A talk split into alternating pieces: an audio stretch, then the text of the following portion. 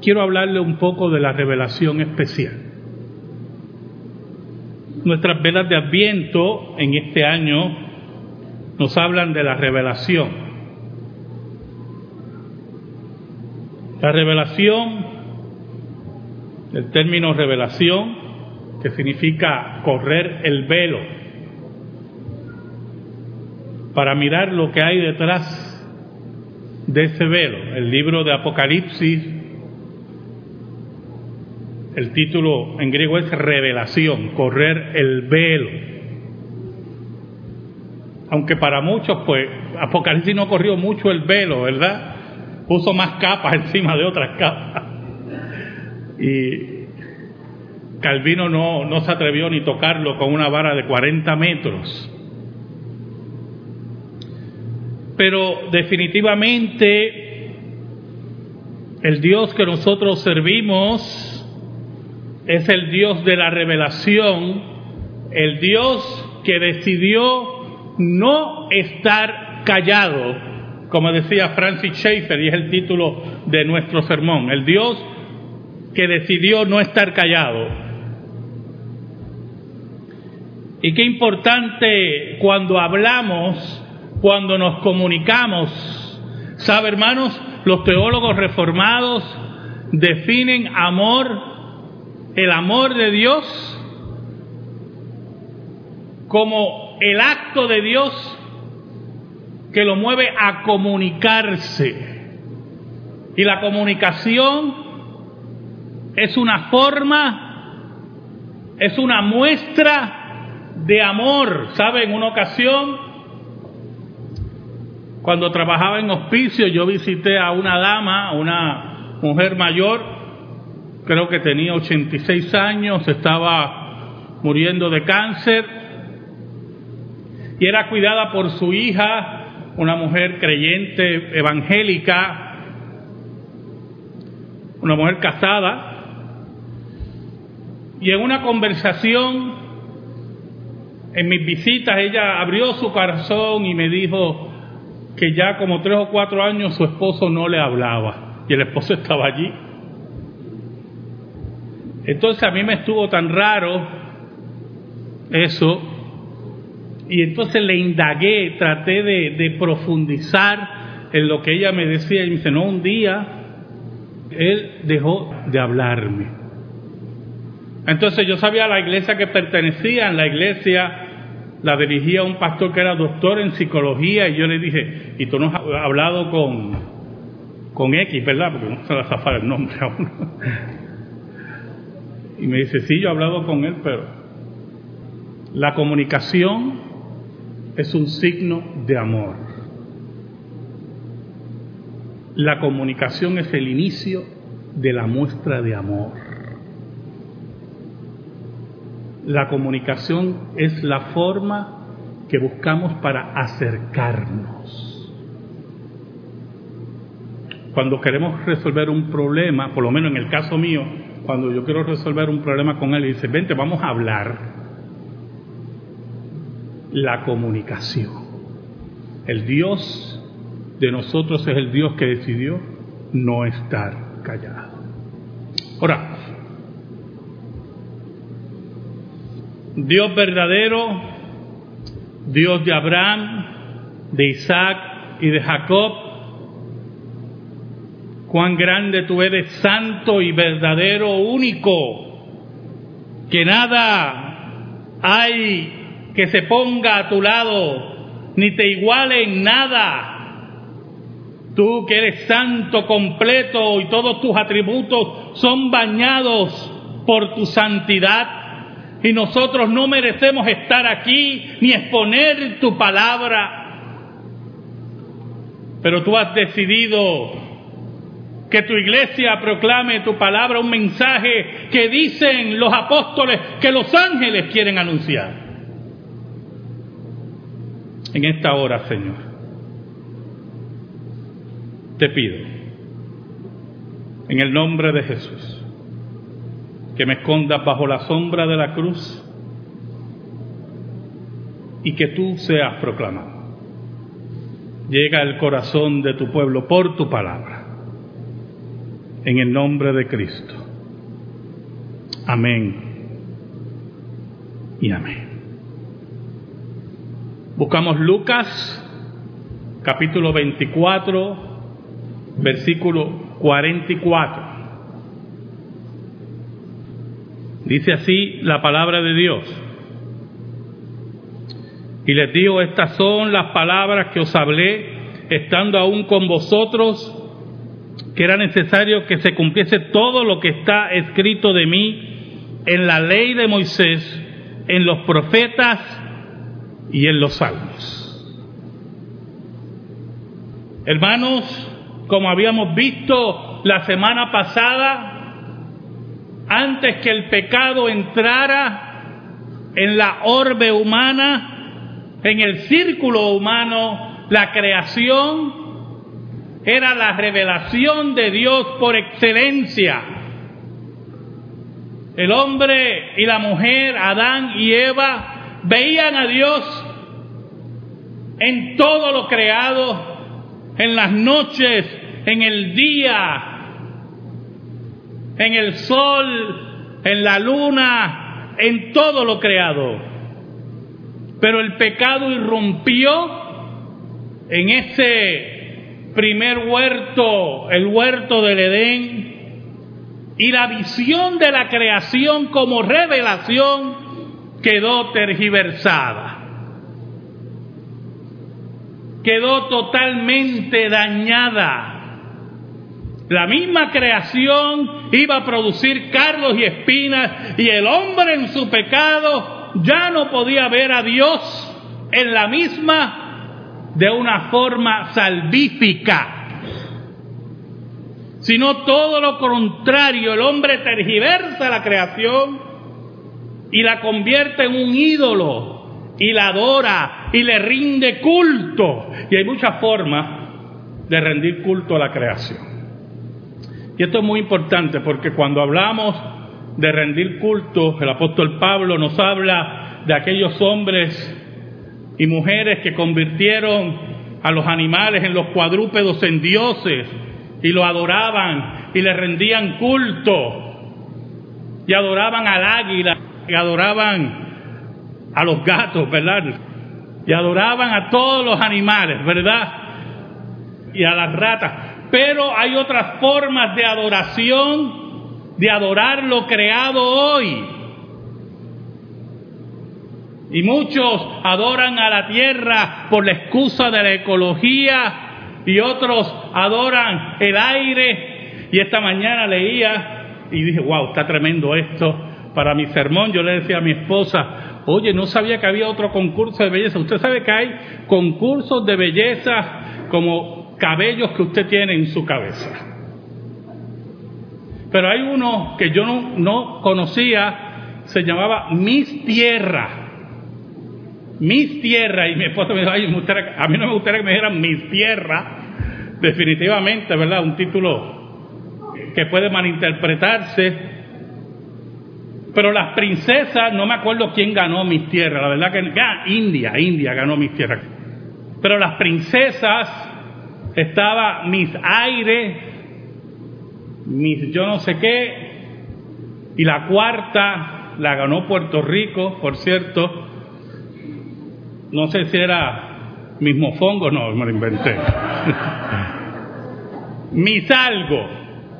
Pero es el culto al planeta Tierra a la madre tierra y los conceptos modernos o posmodernos de rendirle culto a lo creado en vez de al creador que creó todas las cosas. Pero, si lo ponemos en términos humanos, Dios tomó una decisión. Y usted dirá, Pastor, ¿cómo que tomó una decisión? Dios no estaba obligado a revelarse especialmente al hombre. Después del pecado, la paga del pecado era la muerte. El salario de Adán y Eva era que murieran, como decía Dios en su sentencia, por el quebranto del pacto de obras. Pero Dios en su gran misericordia decide revelarse en forma especial a los hombres. Y aquí entramos en algo muy importante, porque la revelación especial inicialmente, hermanos, fue eminentemente oral. Dios le hablaba a los hombres audiblemente. Dios se les revelaba a través de sueños. Dios utilizaba los seres celestiales, como dice el autor de Hebreos, que Dios se revelaba en muchas formas a los hombres. Pero un día después de haber hecho pacto con Abraham y posteriormente levantar pueblo, que es el pueblo de Israel a través de Jacob, y ese pueblo estando esclavo en Egipto, Dios le levanta un profeta en la persona de Moisés. La revelación especial seguía vigente. Dios le hablaba a los hijos del pacto. Dios le había hablado a Abraham, Dios le había hablado a Jacob, Dios le había hablado a José, Dios le había hablado ahora a Moisés. Y lo había mandado como libertador del pueblo de Israel. Y la revelación especial continuaba y se revelaba a un grupo de personas gracias al pacto que Dios había establecido con Abraham. Pero había una característica en Moisés muy importante. Moisés era un universitario. había estudiado en las mejores escuelas del mundo conocido, en Egipto. Tenía todo el conocimiento de los egipcios y todo lo que los egipcios podía traer de otras tierras. Tenía el dominio de la escritura.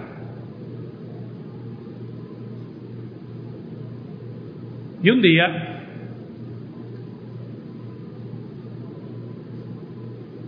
en esos misterios de Dios, Moisés empieza a escribir. Y ocurre el fenómeno de la revelación especial escrita. Y muy importante que usted entienda eso. La revelación oral fue la primera, la revelación especial oral fue la primera pero posteriormente Dios quiso que esa revelación especial estuviera escrita. Y Moisés, guiado por el Espíritu de Dios, empezó a redactar los primeros cinco libros de la Biblia. Ahora, ¿Qué mostraba esa revelación especial? ¿Qué decía todo el tiempo esa revelación especial? ¿Cuál era la base para la base para la escatología de la revelación especial? Un versículo que todos ustedes conocen y quiero que me acompañen a Génesis capítulo 3 versículo 15. La base de la revelación especial, que al mismo tiempo se convierte en un aspecto escatológico, es esta. Y pondré enemistad entre ti y la mujer, y entre tu simiente y la simiente suya, esta te herirá en la cabeza y tú le herirás en el calcañar. Dios le está diciendo al hombre que al final de todos los tiempos, Satanás, aquel que había inducido al pecado a la primera pareja, iba a ser destruido. La revelación especial de Dios señalaba todo el tiempo a un libertador que vendría y destruiría el reino de Satanás. La revelación especial es el acercamiento de amor de Dios hacia los hombres. Dios ha decidido comunicarse con los hombres. Dios ha decidido amar a los suyos. Dios ha decidido establecer pacto con el hombre. Y esto es muy importante porque usted no establece pacto con Dios, ¿o yo? Usted cree que hace pactos con Dios. Y usted posiblemente en un desespero, ¿verdad? Tratando de entrar en un trueque con Dios, Señor, concédeme esto y yo haré esto. Y las famosas promesas que vemos por ahí, ¿verdad? Y algunas veces en, en, los actos de la misericordia y la providencia de Dios, Dios nos concede lo que pedimos y se nos olvida lo que prometimos. O lo, o lo cambiamos. Bueno, yo te prometí esto, pero después yo, yo cumplo. Y el después se convierte en nunca. Pero cuando Dios establece pacto con nosotros, la Biblia dice que Él es fiel. Que aunque nosotros seamos infieles, Él permanece fiel. Desde Génesis hasta Deuteronomio, Moisés y los que completaron el libro de Deuteronomio señalaban todo el tiempo a un profeta que iba a venir, a un Salvador que iba a venir, a uno que cumpliría la promesa de Génesis 3.15. El versículo 44 que hemos leído en esta tarde, vemos a Cristo hablándole a esos discípulos que lo acompañaron en Emaús. Y Cristo utiliza la triple división donde se identifica el Antiguo Testamento, todo el Antiguo Testamento. Cuando Cristo habla lo que está escrito en la ley de Moisés, se refiere a los primeros cinco libros de la Biblia. Cuando Cristo dice que se cumpla todo lo que está en los profetas, incluye los profetas anteriores y los profetas posteriores. Cuando hablamos de profetas anteriores, incluimos a todos los libros históricos y los profetas que están en los libros históricos. Y cuando hablamos de los profetas posteriores, hablamos de los profetas mayores y menores. Y cuando Cristo habla de los salmos, que todo lo que se cumple en la ley de Moisés, en los profetas y en los salmos, Cristo está hablando de todos los libros sapiensales, de todos los libros poéticos que hay en el Antiguo Testamento. Pero yo quiero que usted se acerque y vea que todo el Antiguo Testamento, está diciendo Cristo, lo señala a Él. Él es la culminación de la revelación de Dios. La revelación especial de Dios era necesaria para que el hombre entendiera a quién servía para que el hombre entendiera que la creación ya había sido tergiversada por el pecado, para que el hombre pusiera su mirada en el verdadero Salvador. Ahora, Cristo utiliza una palabra muy importante en este versículo 44. Él dice, y les dijo, estas son las palabras que os hablé. ¿Cuántas veces, en pocas palabras, está diciendo el Señor, le he dicho a ustedes que yo he venido a cumplir la ley, a cumplir los profetas. Estando aún con vosotros, que era necesario. Necesario. Escúchenme. Yo quiero que usted escuche muy bien lo que le voy a decir. Las características de la profecía del Antiguo Testamento para que los seres humanos supieran que esa profecía era verdadera, tenía dos características. La primera y la más importante era que la profecía se cumpliera. Porque así cualquiera es profeta, ¿o yo?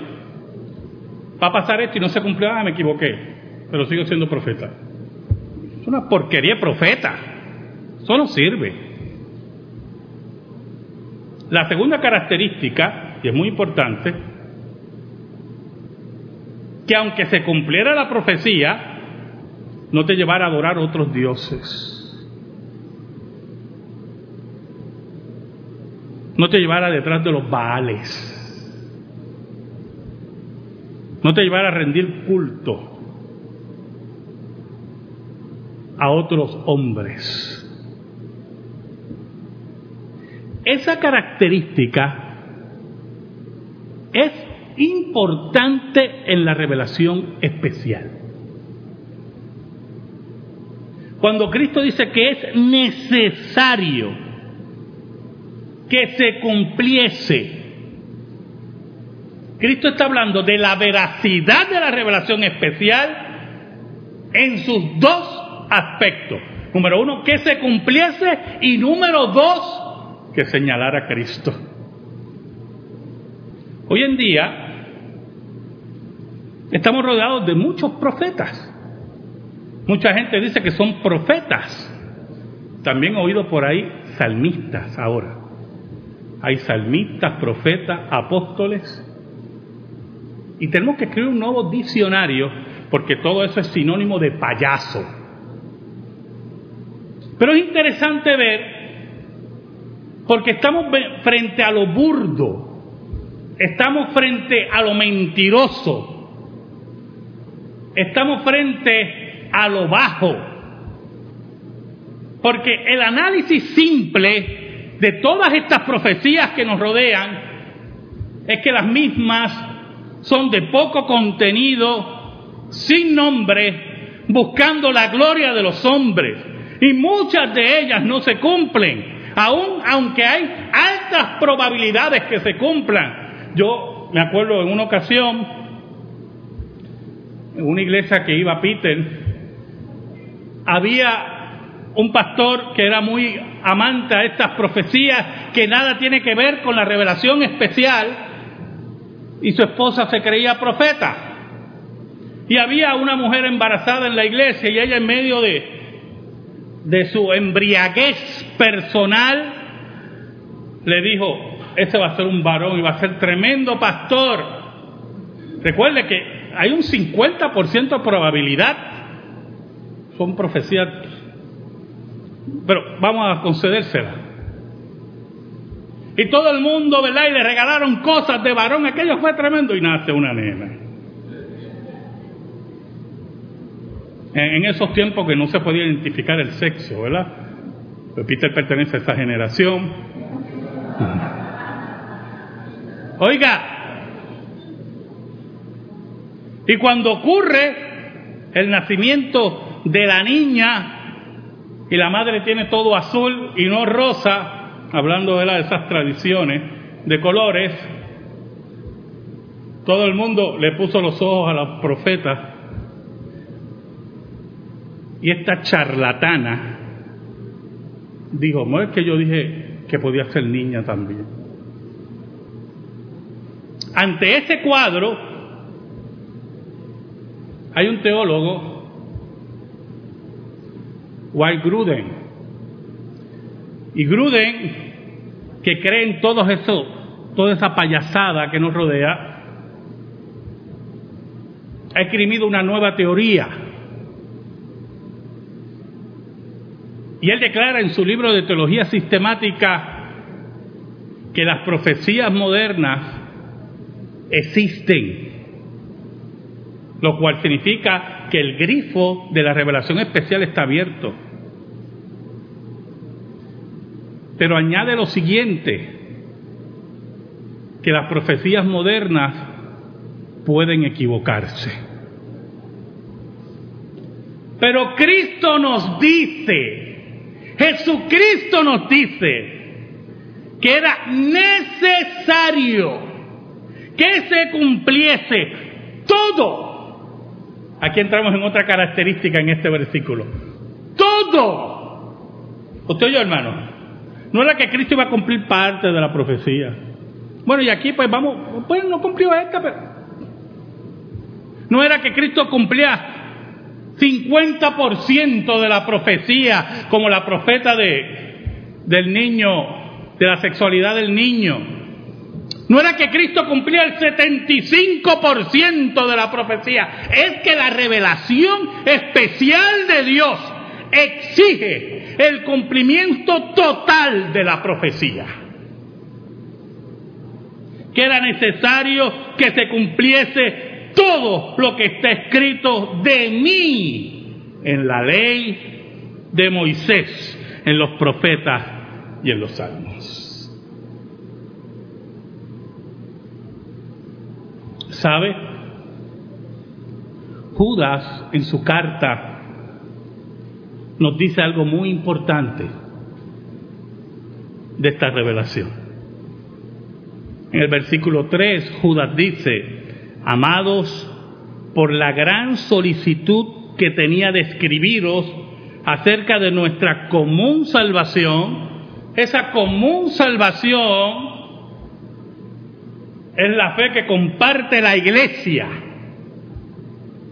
me ha sido necesario escribiros exhortando que contendáis ardientemente por la fe, y aquí entra algo muy importante, que ha sido una vez dada a los santos, que ya ha sido completada. La fe que ya reúne todas las características, la revelación especial de Dios. Cuando Moisés empezó a escribir si podemos ponerlo en estas palabras, Moisés empezó a encapsular la revelación especial de Dios en los primeros cinco libros de la ley. Esa segunda vela que nos habla de la ley de Dios. Y esa ley de Dios, esos primeros cinco libros, hablaba de tipos, hablaba de sombras, hablaba de ceremonias que señalaban a Cristo que señalaban al Mesías que venía. Por eso esa revelación especial de Dios